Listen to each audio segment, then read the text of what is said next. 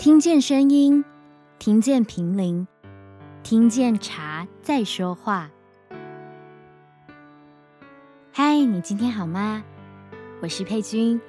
今天声音的一百个礼物，要带你到平林地区展开一场茶的旅程。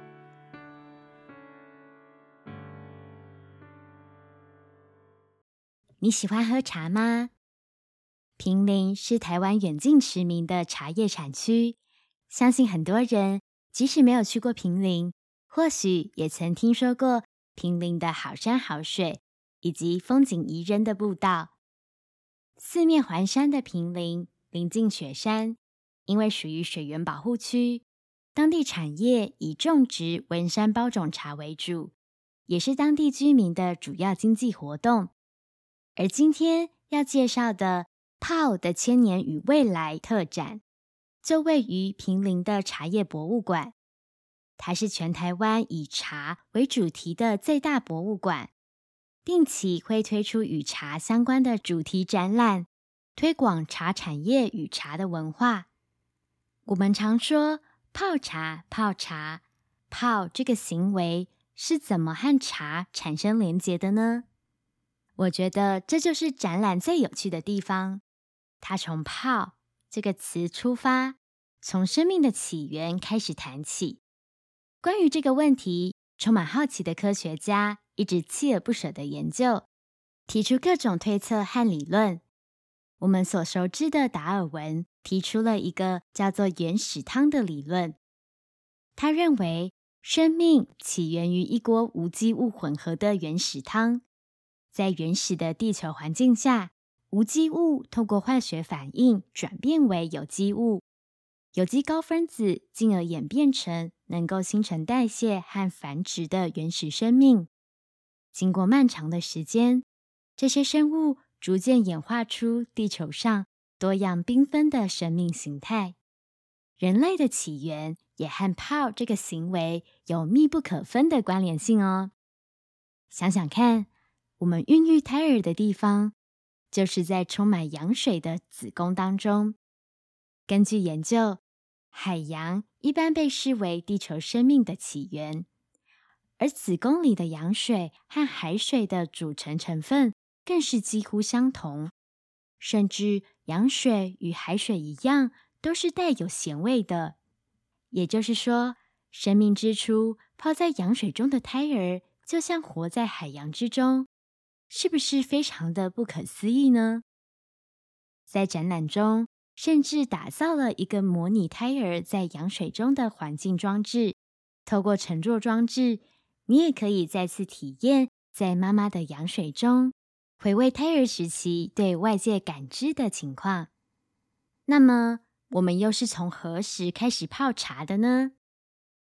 在历史文献上，其实很早就有关于茶的记载。展览中也有提到一个关于茶的传说故事。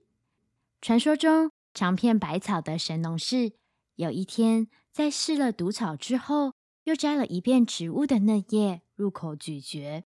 此时，神奇的事情发生了。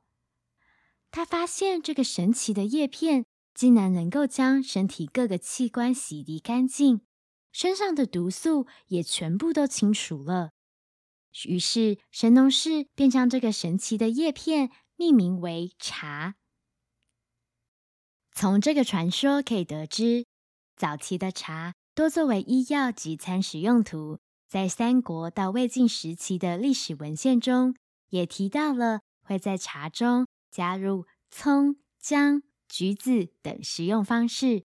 一直到了唐代，茶作为饮品的喝茶方式才逐渐得到确立。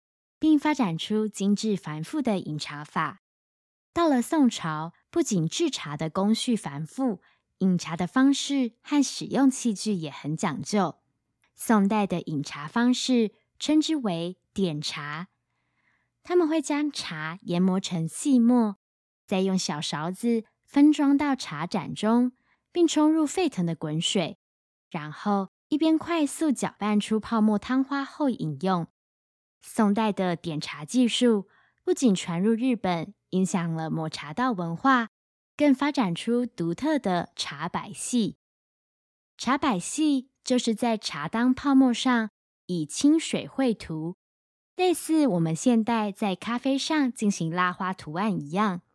如果你有看过中国于二零二二年播出的古装剧《梦华录》，戏中便重现了宋代的点茶和茶百戏的技艺，十分独特有趣。而后到了明朝，制茶与饮茶又产生了非常重要的变革。明太祖朱元璋出身平民，为减轻百姓负担，下令废除制作繁复的上贡团茶后，条形散状的茶叶开始取而代之细末，而茶叶的制茶方法也较接近现今的制茶方式，饮用方法也相对简便，从原先的茶末改变成取一条散茶茶叶放入茶壶中，以开水冲泡。因为饮茶方式的改变，原先饮用茶末所需要的碾、磨、汤瓶等茶具逐渐淘汰，可装散状茶叶的茶壶跟容量较小的茶杯兴起，连茶器也改朝换代了呢。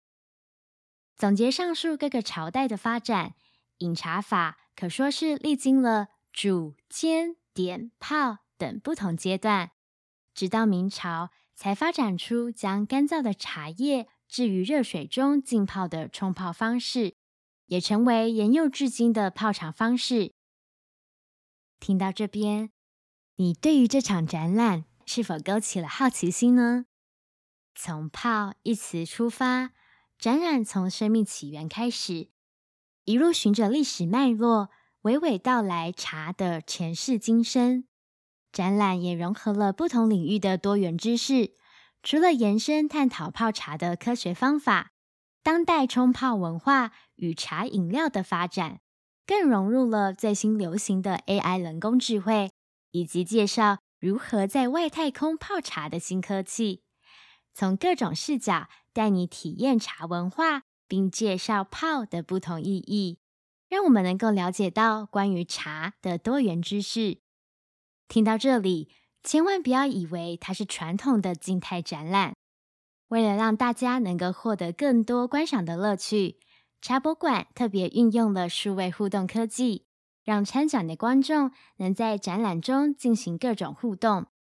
除了一开始介绍提到的子宫模拟装置，还能够于现场嗅闻各种茶饮，认识茶的各种食谱等等。泡的千年与未来展览时间。一直到今年的十一月十九号，趁着这次连假，不如就安排到平林来一场旅游，悠闲的品茶、走走步道、欣赏展览吧。我是佩君，把声音当作礼物送给你。我们是一群热爱以声音分享的伙伴。如果你喜欢我们分享的内容，欢迎订阅我们的 Podcast，给我们五星评分。如果你有什么心得，也欢迎在底下和我们留言分享。谢谢你的收听，我们下次见。